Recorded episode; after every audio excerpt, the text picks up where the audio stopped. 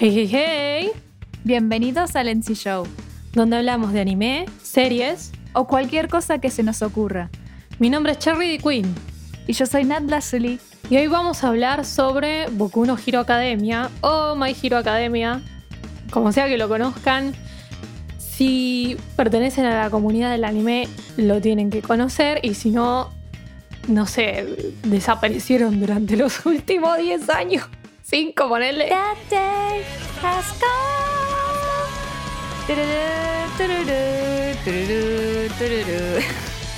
¿Te imaginas que no sabían que era Boku no Hero? Puede volar, ¿cómo decir? Eh, no sé qué es Naruto. Señor. Sí, hoy en día toma la posición de uno de los principales shonens de la Shonen Jump, siendo de los más populares. Eh, creo que en Occidente es furor. Sí, en Occidente, sí, en Occidente sí es furor. En Occidente es furor. Así que bueno, vamos a hacer nuestro análisis de shonen. que hacemos siempre el análisis, La de shonen. de Shonen, claro. Es suficientemente shonen, sí, es recontra, re que te shonen. ¿Querías ver un shonen que se caguen a piñas? No hay cosa más típica de Boku no Hero. Pero bueno, vamos a Bueno, por lo menos desmenuzarlo. Por lo menos no están media hora cagándose a piñas y después media hora hablando y después media hora cagando. Por lo menos. Estoy a Dragon Ball. Bueno, vamos a empezar, como siempre, con el breve argumento. Viene siendo bastante breve últimamente. Hay que agradecer, hay que agradecer. Muy bien, muy bien. Bueno, el argumento de Boku no Hero Academia o My Hero Academia, yo le voy a decir Boku no Hero, olvídense. La historia de Boku no Hero Academia empieza que eh, en el mundo empezaron a nacer bebés dotados de poderes, hasta que en un punto el 80% de la población mundial tiene este tipo de dones o llamados quirks en inglés. Y a partir de ahí, como vemos en los cómics estadounidenses, nacen los héroes y los villanos, ¿no? Los héroes que son los buenos, que son en pos de la paz y de proteger a la gente, y los villanos que tienen como objetivos egoístas o querer dominar a la gente, etcétera, etcétera. Ya los conocemos. Entre el 20% de las personas que claramente no tienen dones se encuentra Izuku Midoriya, nuestro personaje principal que su deseo es ser un héroe, justamente cuando él es chiquito, que los poderes en las personas se manifiestan a los cuatro años, cuando él no manifiesta poderes, él se rompe totalmente, pero aún así él quiere seguir con su idea de ser un héroe porque él tiene a su modelo a seguir, que es All Might, que es el héroe más grande que hay. Y bueno, y él quiere ser un héroe, es fan de los héroes, bla, bla, bla, pero de nuevo, no tiene poderes, no tiene ningún tipo de poder, es un humano común y corriente totalmente. Entonces, nosotros vemos que Deku, bueno, le dicen Deku, lo voy a llamar Deku todo el programa. No, todo, porque lo voy a Izuku seguir Midoriya llamando. y e Izuku Midoriya. No, Izuku Midoriya. tipo, ahora así toda la vida está Izuku Midoriya. Le podríamos decir Izuku, pero yo le digo es que Deku. nadie le dice, sorry. nadie le dice Izuku. Excepto que sea la, No, la hay gente, hay gente que le dice Midoriya. Sí, claro, le Midoriya, mucha porque lo- la típica de... Ja- No digo los fans, ¿En serio? lo digo los fans, le- les dicen mucho Midoriya. Sí, Bueno, Deku. yo Deku. Deku. Bueno, Deku, Para los amigos. claro, para los amigos, porque se lo puso el segundo protagonista de la historia. Eh, bueno, básicamente un día Deku conoce a All Might por cosas de la vida y después de una demostración de Deku tirándose a salvar a alguien, a, bueno, el segundo personaje principal de la historia, Kachan o Bakugo, yo le voy a decir Kachan, olvídense que le diga Bakugo, Katsuki, Sí. no, no, no. Kachan. Se manda a salvar a Kachan, que estaba siendo atacado por un villano cuando tiene 14 años y nada, Deku no tiene ningún tipo de poder. Y luego de esa demostración, All Might decide contarle que sus poderes, que se llaman One for All, son transpasables y quiere que Deku sea su sucesor. ¡El heredero! ¡El heredero! El nene, el nene, el nene malo. ¡El heredero! Bueno, obviamente, entre lágrimas, Deku accede y eh, All Might lo empieza a entrenar para entrar a la UA. La UA es la escuela de héroes como más importante de Japón, en la cual estudió el mismo All Might. Y a partir de ahí él logra entrar a la UA y hace nuevos amigos, conoce héroes profesionales y empieza a aprender cómo empezar a, ya saben, dominar sus poderes, hacer su camino de héroe, etc. Fin. Plot básico. Sí, sí, sí, vamos, sí, sí, tenemos que analizarlo, es un plot bastante básico, no tiene nada de nuevo, pero bueno, de alguna manera funciona. Sí, o sea, desde el momento en el que salió y empezó a tener el éxito que tenía, lo primero que pensé fue que es un shonen típico, no tiene ningún tipo de innovación y funciona perfecto. Es como no tiene que inventar nada, la rueda ya funciona, la rueda del shonen, de las estructuras shonen típicas que tiene como género y no necesitó nada nuevo y así y todo funciona excelente. Es como es el perfecto ejemplo de no se necesita innovar lo que ya funciona. Es como la rueda ya es así, ya está, usémosla. Usémosla y pongámosle los condimentos particulares de la historia. Exactamente. Entonces, ahora que sabemos que es un shonen típico, que no inventa nada nuevo, pero aún así funciona, vamos a desglosar las características típicas que tiene de shonen, ¿no? Sí. Y vamos a irlas enumerando. Muy similar al nuestro análisis de Jujutsu Kaisen. Solamente que Jujutsu había algunas cosas particulares que lo separaban de un shonen típico. En este caso, vamos a utilizar más o menos los mismos parámetros, por así decirlo, los mismos parámetros de análisis. Pero bueno, nada. Si quieren ver el análisis de Jujutsu, lo pueden ver por YouTube, lo pueden escuchar en Spotify, etcétera, etcétera, etcétera. Sigamos. Muy bien. ¿Empiezo yo o empiezas tú? ¿Empiezas tú o empiezo yo? y así por los siglos de los siglos, amén. Bueno, em, empiezo yo un poquito y después me decís, déjame hablar y te dejo hablar. ¿Cómo bueno, dale. Te dejo hablar. Bueno, lo primero, típico, típico, típico que tiene es que tenemos típico. Es que tenemos un sistema de enseñanza claro, la típica escuela que le viene a enseñar a nuestro protagonista cómo utilizar sus poderes, eh, instruirlo, desarrollarlos. La mayoría de los shones está eso. De todos los shones típicos que vi hasta ahora, creo que es el que explota muchísimo más que los demás el espacio de la escuela y del entrenamiento. Creo que es uno de los shonen donde eso se llevó al límite. El espacio de la escuela está súper presente a lo largo de toda la historia, incluso hoy en día en el manga. Llegan momentos donde el espacio de la escuela es la iniciación de estos personajes y llega un punto donde estos personajes se separan un poco de estos espacios de enseñanza y por ahí después en el camino encuentran mentores que les enseñan cosas nuevas. Pero en este caso la escuela es el constante. Es eh, creo que el que de los mejores que explota el recurso lo más que puede, lo viene explotando, lo re viene usando, lo sigue usando. No sé si quieres agregar algo, Nat. No, yo creo que lo explicaste muy bien. Excelente. Muy bien. Siguiente punto. Siguiente punto. Ya lo vemos, ya está usado hasta el hartazgo tienen una especie de energía barra poder.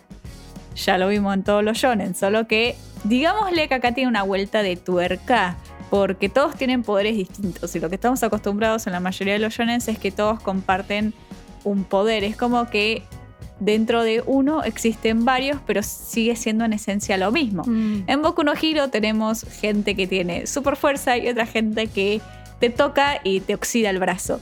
Eh, o sea, es muy amplia la gama de poderes que existe dentro de Boku no Hero. Sí, sí, sí. Digamos que en la mayoría tienen tipos de energía y arman toda una especie de teoría alrededor de ese tipo de energía y sus diferentes maneras de usar. Y en este caso es como cualquier cosa random que se te venga a la cabeza puede aparecer es medio como yo-yo, pero no hay stand, sino que la gente es la que tiene los poderes. Claro, a ver, está Mineta que se saca pelotas azules de la cabeza y hay otros personajes como Zero que se saca cinta de seda de los codos. O sea, realmente son cosas que vos decís, ok. Súper random. Son súper random. Son súper random. Entonces es algo como bonito, interesante que le agrega a la historia. Tiene la característica aleatoria de yo-yo que nunca sabes. Tipo, aparece un nuevo personaje y tiene un quirk.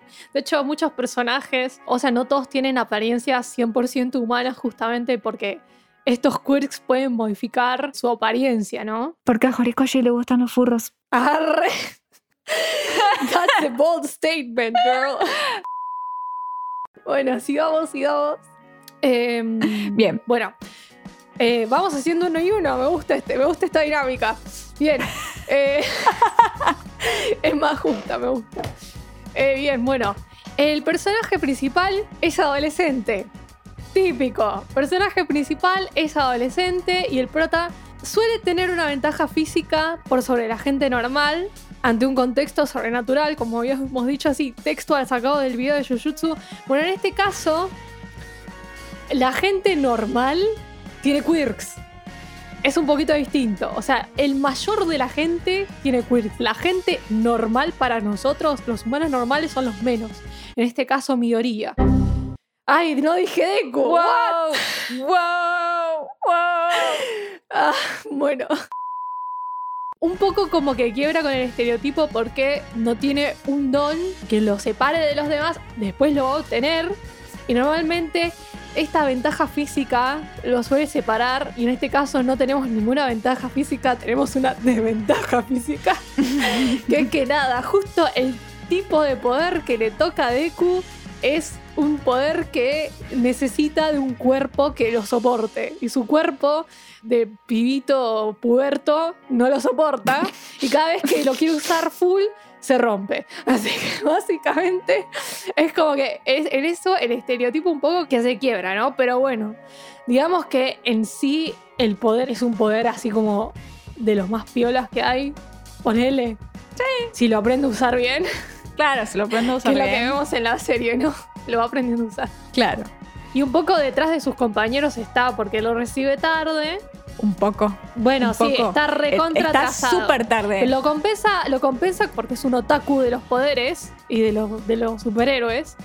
El pibe que tiene la habilidad de poder reaccionar en situaciones como ciertos héroes porque es, tiene mucho de dónde sacar. Es como más desde el punto de vista de la estrategia y no tanto de cómo utiliza sus poderes porque cada vez que lo quiere usar se rompe algo. Claro. Y de- bueno, después que esa mentalidad medio estratégica la use en situaciones límite o no, es un tema aparte. Ahora sí, Bueno. ahora sí, te dejo. Bueno, otro recurso que hemos visto hasta el hartazgo. El power up. Deku, básicamente, no. Yo no llamaría los entrenamientos de Deku power up, porque claramente está entrenando en algún punto, tiene que aprender a controlar a One for All, ¿no? Pero- De, de, de a poquito, lo vemos de manera progresiva, no es que tipo. Eh, Peló tipo claro. 20%. No, Le claro. costó llegar al 20%. Claro, vamos como remando en dulce de leche hasta que el pobre pibe puede usar tipo Vamos remando huesos rotos. real. Nosotros vemos lo que puede llegar a ser. El problema es, justamente, vemos el arco del festival deportivo y vemos, ¡fuah! Si Deku tuviese sus poderes bien y pudiese usarlos, mirá el quilombo quería. El problema es que no puede. Entonces tenemos que ir viendo cómo el pobre pibe rema y rema y rema como puede hasta poder más o menos controlar One for All, que ni siquiera lo controla completamente. Bueno, pero el power up de él viene en esta última saga animada, en la cual nos cuentan que el pibe tiene acceso a los quirks de los anteriores portadores de One de All for One.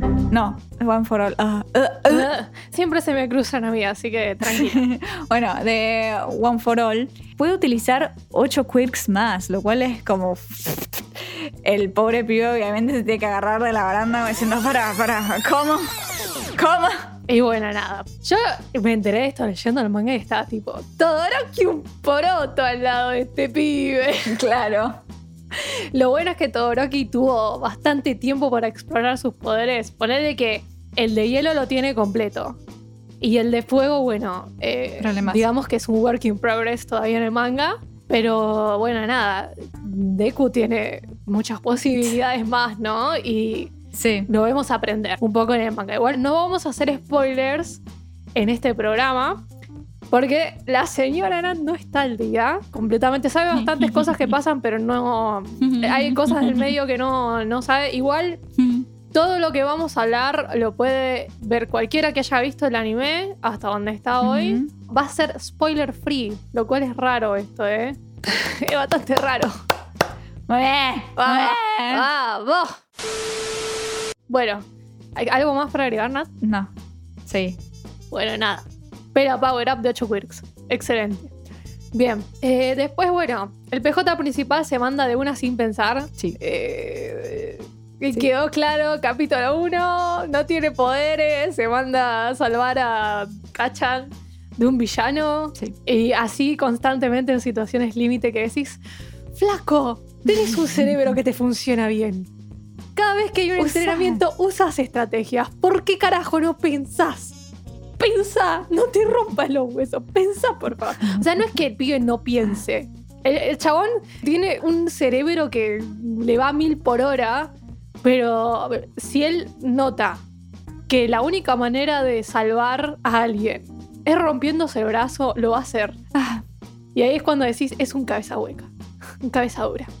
Así que nada. mi pobre bebé no tiene las luces prendidas. No, y encima es como. A mí personalmente me parecía que Deku tenía muchísimo potencial como personaje principal porque no es la típica personalidad de personaje principal, ¿no?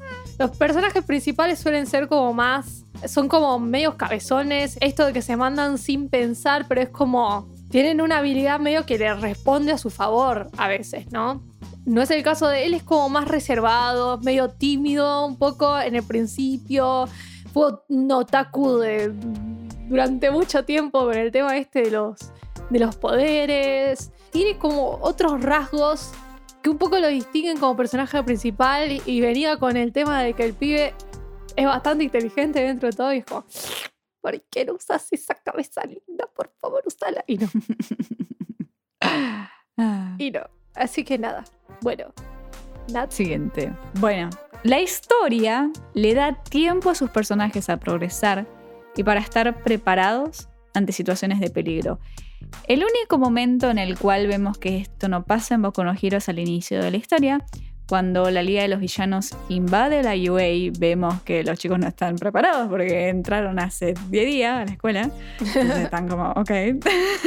Ahí no estaban preparados. Pero nosotros vemos que después de cada examen o cada cosa difícil que tienen que afrontar, todo el tiempo los personajes pueden entrenar y ponerse más o menos al nivel para por lo menos poder defenderse, ¿no?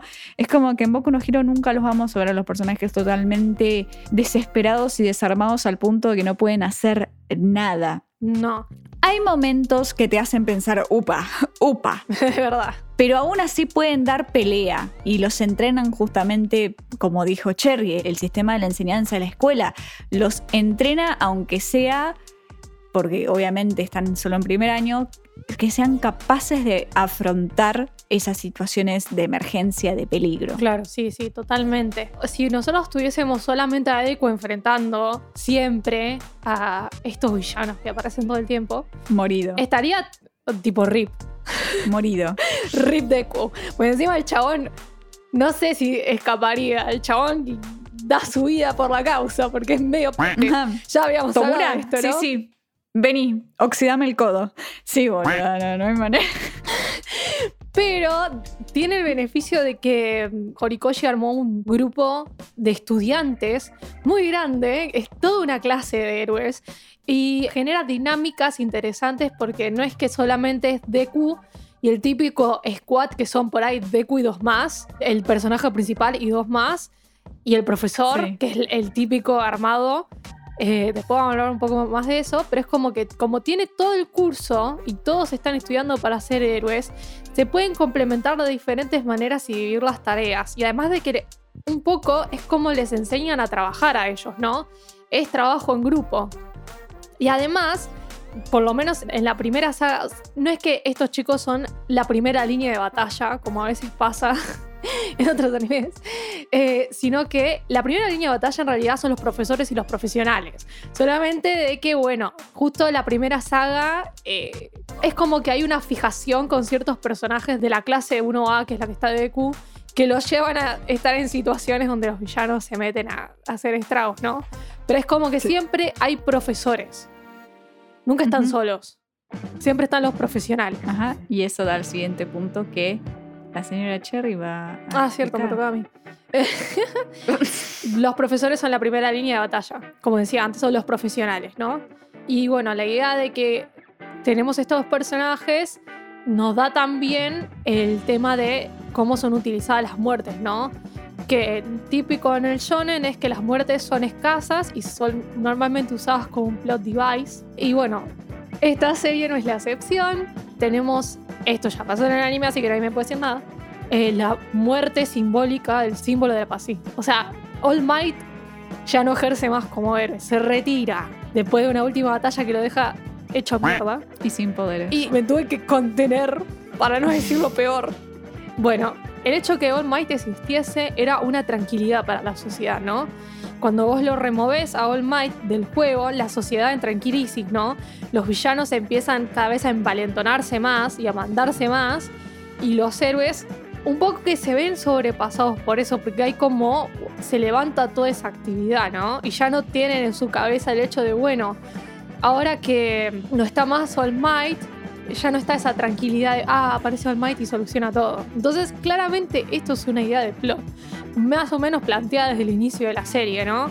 Horikoshi no es ningún boludo. Entonces, dijo, vamos a usar esta carta. Después, por ejemplo, tenemos uno que es más evidente que es un plot device, porque tenemos la muerte del personaje de Night Eye en la saga que aparecen como los Yakuza, no me acuerdo ahora el nombre. La saga de Overhaul. Eso, la saga de Overhaul, está. Y tenemos un personaje que entra, aparece en esa saga, lo conocemos en esa saga y se muere en esa saga. Tipo, es muy evidente que es un plot device. Digamos que está bien explicado, no es que eh, decís, uh, esto lo usaron mal. Está bien usado, es un plot device bien hecho porque viste que hay, o sea, hay plot device que decís, ah, esto está resuelto así. Es como que están mal desarrollados, ¿no? Están puestos así como. Ah, en este caso, la verdad que está bien pensado. Sí. Está bien ejecutado. Sí, sí, sí, sí. Así que. Estoy totalmente de acuerdo. Pero bueno, el recurso sigue estando, ¿no? Obvio. Otro punto que creo que el punto más claro de comparación es Naruto, ¿no? El rival es capturado por los malos, barra los villanos, y el protagonista tiene que salvarlo. ¿Dónde vemos esto? Como dije, en Naruto. El sentido de que nosotros vemos en la saga de cuando se llevan a Kachan, vemos que los villanos le dicen, vos claramente tenés la actitud de un villano y con tus poderes re podrías ser un villano, no te querés unir, que estarías mejor que acá en la UA y básicamente Kachan los manda a la mierda. Que está bueno porque justamente a Kachan le han dicho toda la vida que tiene madera más de villano que de héroe, ¿no? Ahí un poco rompe un poquito con la idea de el rival del protagonista tiene como una parte mala. Vamos a dar dos ejemplos boludos. Sasuke es el ejemplo más claro. Y otro para la gente que leyó el manga en la última saga de Bleach, Ishida se hace malo, entre comillas, porque al final era tipo toda una farsa. Pero el, pibe se hace malo y era el, rival barra amigo de Ichigo. Justamente era por esta, esta de, bueno, como sos un Quincy, te tenés que unir a los malos que son Quincy's. Y va más o menos lo mismo. Cachan, como tiene una personalidad horrible, tiene que unirse a los malos. Pero bueno, no es así. Y en el final termina que el protagonista, de Q aunque no sea solo él, es todo el grupo, varios chicos de la clase, van a salvar a Kachan. Exacto. Yo creo que igual Kachan no fue tan cuestionado. Nada. Si él podía ser un héroe o no. Lo que sí tiene como una personalidad que es, digamos que, por lo menos ahora en la última saga de la niña queda bastante claro. Les hacen entrenar también cómo hablar con la gente y cómo tener una imagen pública y le cuesta un poquito porque es como muy. Es muy blando. O sea, ya de por sí tiene una personalidad rara para ser un personaje hecho por un japonés. Por eso es tan popular. En Japón también, ¿no? Es que tipo, un japonés nunca va a ser así. Va en contra de, de toda su cultura, del respeto a la, a la otra persona. Tipo, viene alguien y te dicen, ah, eso es un estúpido por X, ¿entendés? Como que no. Siempre te lo van a decir de la manera más ambigua posible para que vos no te des cuenta que te están insultando. Esa es la manera japonesa de hacer las cosas. Pero bueno, justamente Kachan es como que rompe con la amabilidad de un héroe típico, ¿no? Un poco me hace acordar a Endeavor también, porque bueno, digamos que Endeavor es como más reservado, ponerle y, y habla como muy poco, pero tiene como este. Ay, ¿cómo se dice esto en español? Nat? Bluntness. Eh, Como muy directo, ¿no? Eso, Sí. muy directo. Eso. Vamos a hablar más de Kachan adelante. sí, seguís vos. Ah, ok. Eh, bueno, el tema del pacing. Tenemos sagas de entrenamiento y con todo el tema este de la estructura del colegio, las sagas tienen una duración más o menos normal. O sea, por ejemplo, Jujutsu Kaisen hablábamos que las sagas eran muy cortas y que todo pasaba medio a las piñas. Este no es el caso, es como que justamente como que tienen que entrenar. Entonces, tenemos saga de entrenamiento, después una saga donde pasa algo. Otra saga de entrenamiento, otra saga donde pasa algo. Les dan tiempo, justamente como habíamos dicho, a los personajes a ir evolucionando y ponerle que cada saga dure 25 caps, una cosa así. Estoy hablando en anime. No, duran un poco menos. o un poquito menos, o 15, ponele. Sí. Y las van mezclando. Entonces tienen una duración bastante típica. Yo por ahí 25 es porque es no lo que normalmente dura un... Sí, una temporada, normalmente y se me cruzó. cubren dos arcos. Claro, tiene una, una duración coherente de lo que estamos acostumbrados de los shonen, ¿no? Ajá. De hecho, creo que bastante estructurado Sí, en esto. Es re sólida la estructura en general de las sagas en Boku no Hero Academia. así es. Y con esto vamos a la saga de, ya lo hemos visto, la saga del examen. O bueno, en Boku no Hero la saga de la licencia de héroes. Eh, si bien recuerdo, la licencia provisoria. Sí, Es una saga en la cual los personajes tienen que tener combates cuerpo a cuerpo con otras escuelas, otras instituciones de héroes para obtener una licencia para poder, poder desempeñarse como héroe en las calles. claro, aunque sea tomar cosas de estudio en agencias, ver cómo es el campo, ¿no? Y nada, ya lo hemos visto que los personajes se tienen que unir en grupos o tienen que pelear o tienen que enfrentarse contra personajes nuevos que vienen de otras escuelas. Ya lo hemos visto. No es nada extraño. Eh, algunos personajes pasan, otros no pasan. Sí, creo Eh. que eh, dentro de lo que es Boku no Hero Academia, esto pasa dos veces, esta idea de, bueno, combates cuerpo a cuerpo y cómo van avanzando, pues después tenemos el primer torneo donde es como el, el mundo que los ve. O sea, la, la que funciona así de texto, que es la saga, que encima lo hacen para obtener algo que en este caso es la licencia. La anterior es la, la que hacen el torneo de todos los estudiantes de primer año, ¿no? El festival deportivo, sí. Eso, el festival deportivo. Es como, tipo, tenemos, en vez de una, tenemos dos que tienen este Claro. tipo de estructura. Sea, cuando digo que Horikoshi no inventó nada y que todo lo que usa lo explota al mango, es esto. También está la saga del examen de mitad de año, en el cual tienen que ser dos contra un profesor. Ay, eh, todo el tiempo tenemos esta cosa. Sí. Todo el tiempo. Bueno, eso yo igual lo veo más como un entrenamiento. No, obvio, pero también que es sagas una cosa entrenamiento de... están todo el tiempo con de entrenamiento. Pero bueno, también es un, es un examen que si no lo pasan, Sí. lo tienen que hacer de Tenés nuevo. ese, después tenés de la última temporada que está saliendo, otro entrenamiento así como recontra rey que te... in- No es que sea un examen, pero es un entrenamiento re importante. Bueno. Nada, recontra explotado el recurso. Otro tema, tenemos la representación de las mujeres, que es un tema polémico que tenemos siempre aquí con Nat. Y digamos que no es algo que no estemos acostumbrados a tener fanservice en shonen. Sí. El típico personaje con las dos tetas gigantes, los típicos eh, escotes y los ángulos de cámara debajo de la pollerita y todas esas cosas. Y digamos, o que se la piba justo se cae y mostró toda la bombacha hasta el hartazgo. Igual creo que eso no pasa en Boku no Hero. No, acá no pasa. Exactamente. Eso iba, digo, que en otros shonen sí pasa, sí tenemos eso, ¿no? En este, dentro de todo, digamos que el fanservice se limita a la ropa de las chicas en sus trajes de héroe y hasta ahí. Claro. Porque en ningún momento vamos a tener ni ángulos de cámara extraños. Y si hay una exacerbación de esto, es decisión del anime. Sí. Porque en el manga no está. Pero bueno, sí, ves el traje de Momo y decís, ¿es práctico eso para luchar? No sé, yo tendría miedo que se me escape una teta.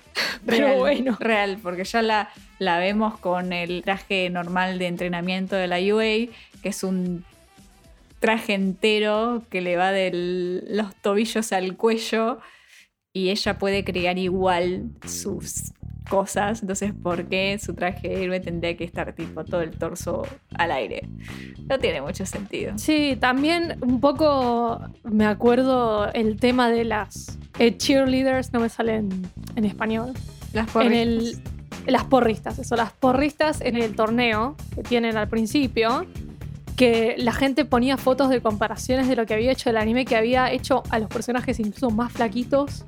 Los Chaco lo habían Sí. hecho re flaca y re tetona, me parece. No sé, Sí. tipo decís. Media pila, tipo, ni Horikoshi la dibuja así. Es que Horikoshi justamente habla de que le gustan más dibujar personajes femeninos como más rellenitos y no hiper flacos, como que tengan carne en el cuerpo.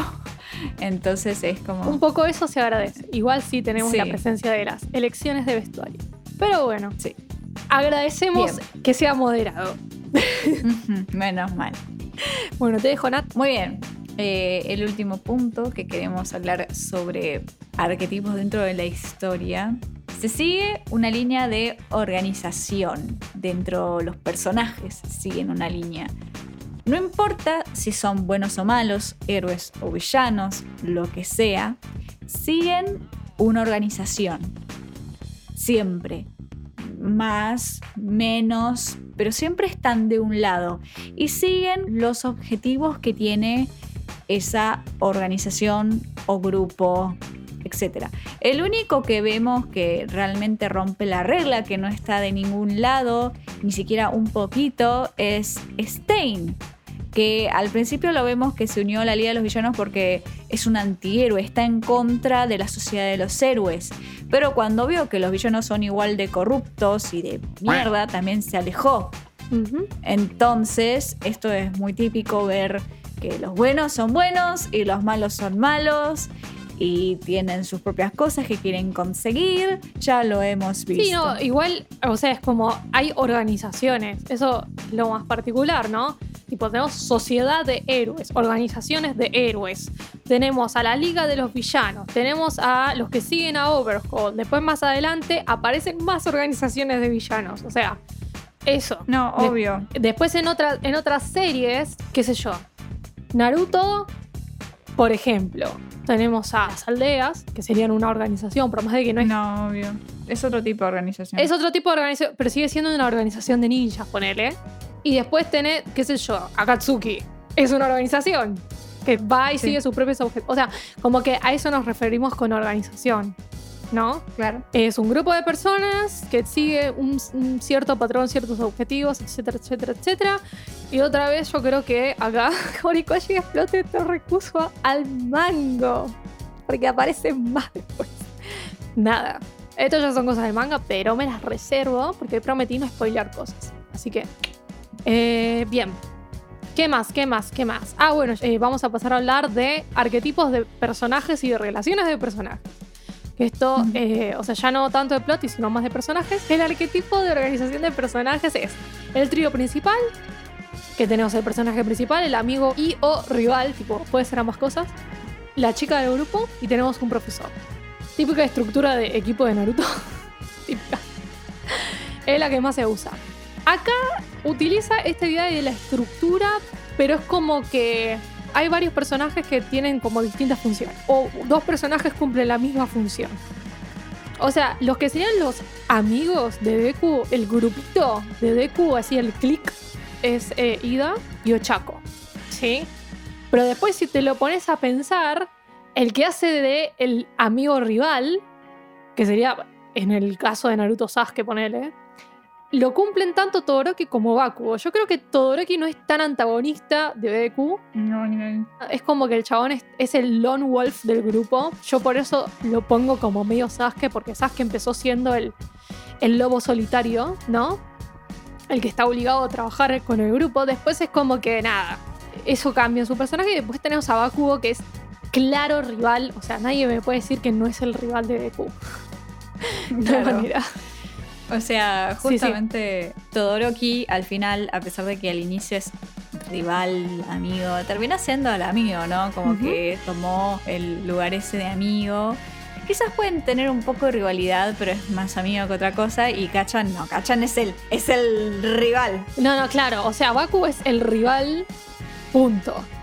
Todoroki no tiene esa necesidad de estar todo el tiempo diciendo te voy a superar Deku que tiene Kachan pero lo considera un rival claramente lo considera un rival dentro de su camino como héroe ¿no?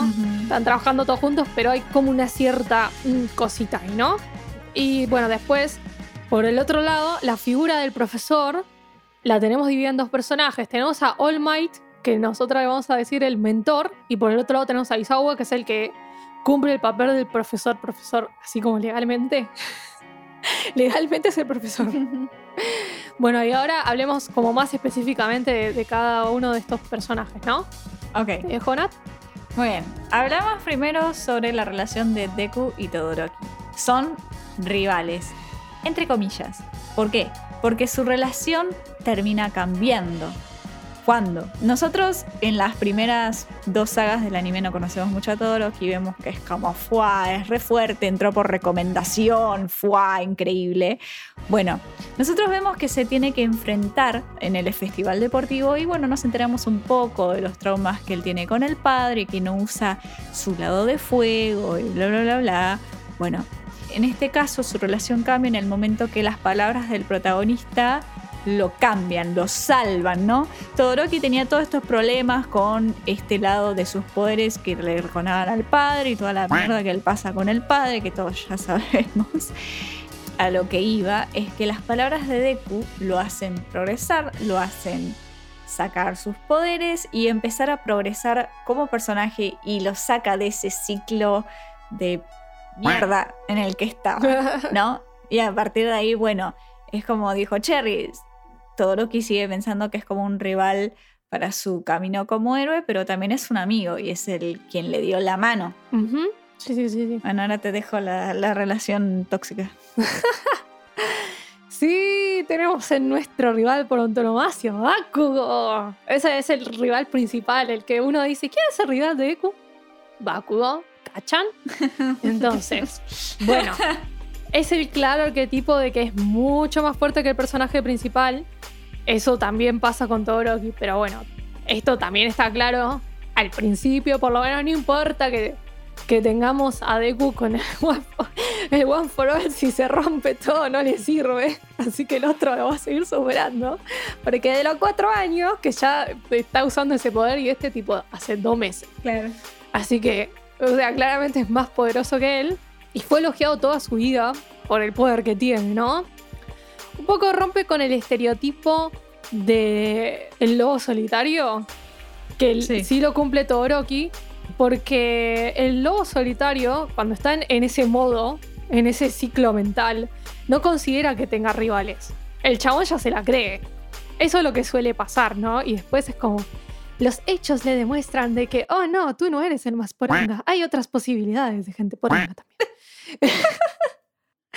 Pero bueno, en este caso, Bakugo siempre consideró a Deku como un rival. Por más que no lo admitiese, o incluso en un nivel inconsciente, Kachan siempre lo consideró su rival. Y justamente el mambo que se le arma con todos sus- esos angry issues o sus problemas de ira es justamente porque se siente más débil en algunas cuestiones en comparación a Deku, ¿no? Porque mm, esto lo vemos claramente cuando lo rescata. Es como lo que le envidia a Deku es que sin poderes y sin nada, el chabón se mandó de cabeza a salvarlo, no le importó nada y es el instinto de héroe, por así decirlo, que le envidia, ¿no? Entonces Ujú. ahí su ego muy alto se le cruza esta inseguridad, choca y nos resulta en este ser enojado con la vida y la existencia y que siempre le va a demostrar a Deku que está enojado con él. tipo, ya, ya, es- ya es segunda naturaleza, ¿no? Claro. Así que que me venga a decir que Kachan es el mejor personaje del mundo y ese, ese da así tipo da, y que no y que se cree menos que Deku, o sea, si no no hay razón para justificar ese nivel de ira, porque solamente ese nivel particular de ira intenso lo tiene contra Deku, no lo tiene contra ningún otro personaje. Pero si yo diría que tipo el chabón vive enojado. No sé. Denle un ribotril, por favor. Algo. Cálmenlo a ese pibe. Juguito de ribotril. Necesito estilo desayuno, almuerzo y cena. Algo por este chico, por favor. Le va, a, sal- le va a saltar la presión, va a tener presión alta. tiene la presión alta. El chabón, viste, dice, vaya en vez de la pelea, le toman la presión. Venía tipo 18, se estaba por morir. 20.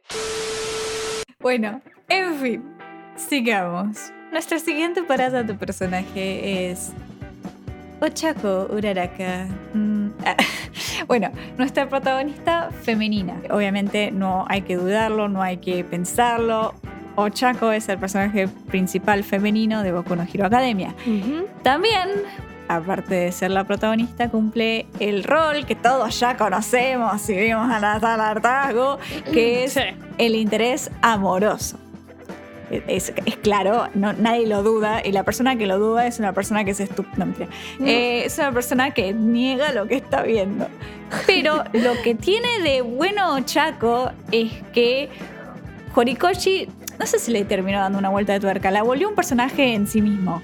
Que a pesar de que gusta del personaje principal, ella tiene voz propia y tiene sus ambiciones que van por otro lado totalmente del protagonista, ¿no? Estamos como acostumbrados a que los intereses amorosos dentro de los shonens normalmente se desviven por el personaje principal o del personaje que estén enamorados, ¿no? Porque también podría ser el rival, como es el caso de Sakura Mm. pero se desviven por el personaje, siempre. El caso de Ochako es que cuando ella se da cuenta que Deku le gusta, ella no se desvive por él, es como que obviamente se preocupa porque después de todo es su amigo, ¿no? Pero adelante de Deku vienen sus propias ambiciones.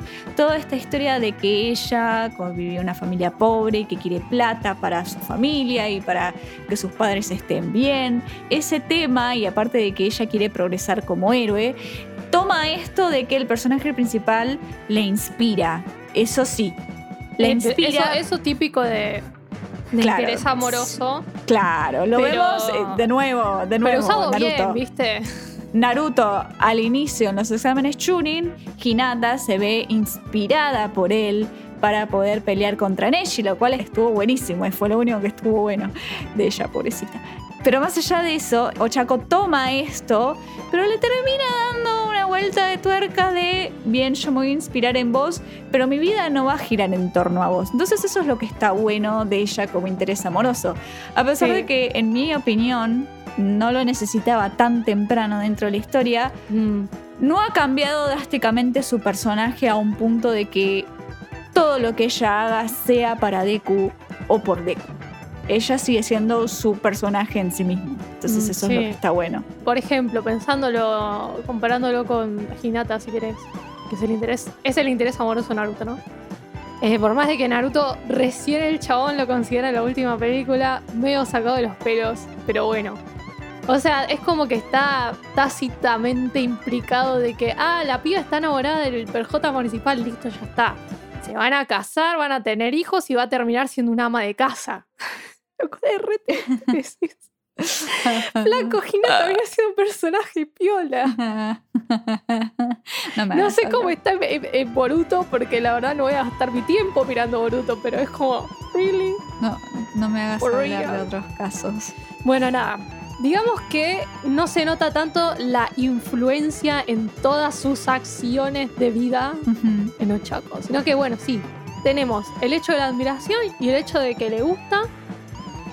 Y hasta ahí. Y después tenemos a Ochako rompiéndose el culo como todos los demás entrenando. Exactamente. Es lo que está piola. Listo. Exactamente. Nada, Horikoshi, déjalo ahí. No lo muevas. Claro. Estamos en Claro. balance perfecto. No me la cagues. Claro.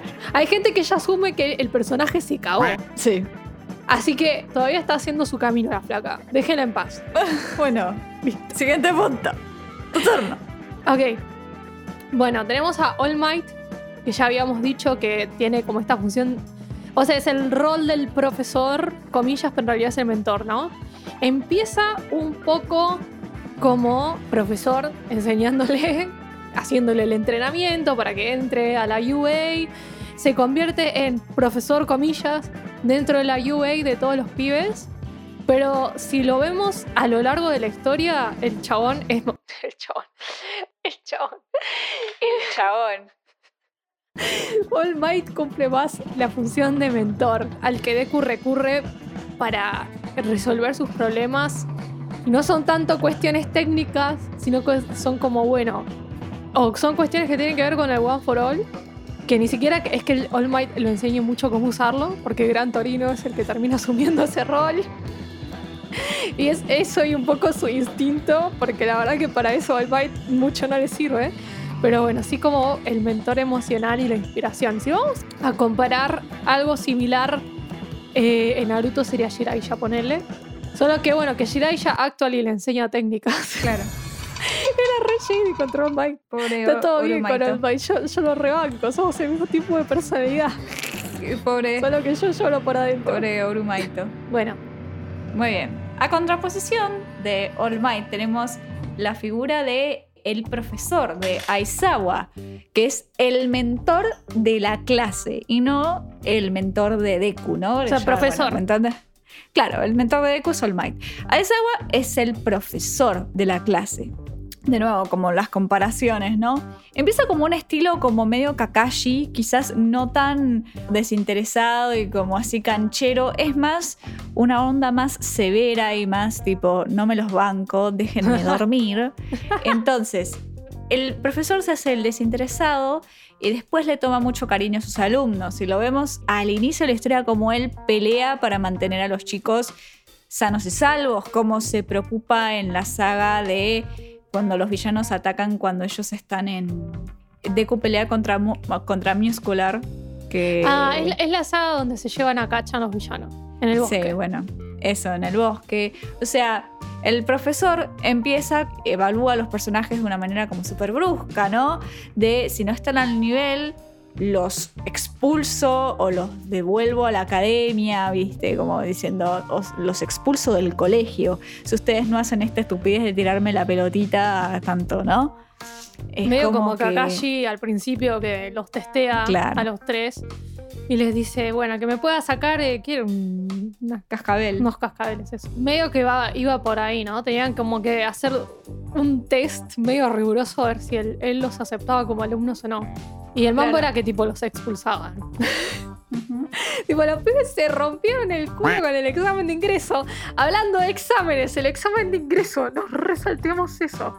El examen de ingreso Bueno. contra los r- mecas gigantes. Y después viene este chabón y dicen, ah, no sé si los voy a tomar yo como alumnos, ¿eh? Van a tener que hacer todo esto.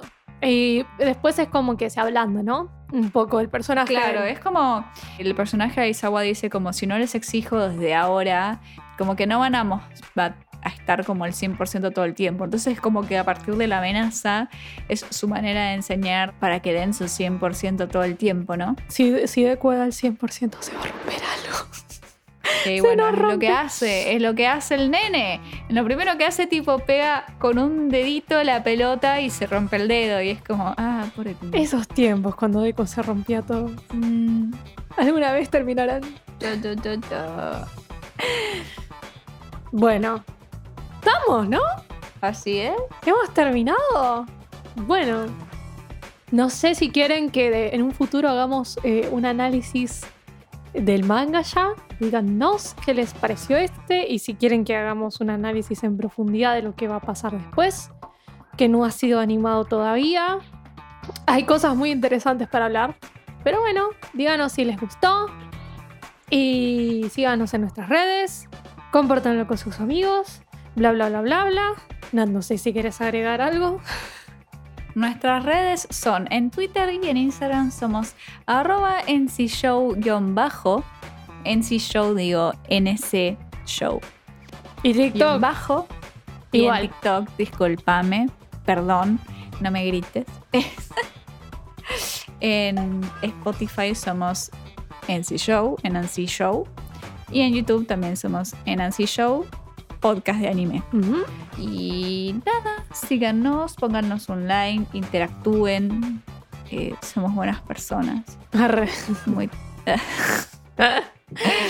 Así que bueno, nada. Eso, les mandamos un saludo y será hasta el próximo episodio. Chao, chao. Bye bye.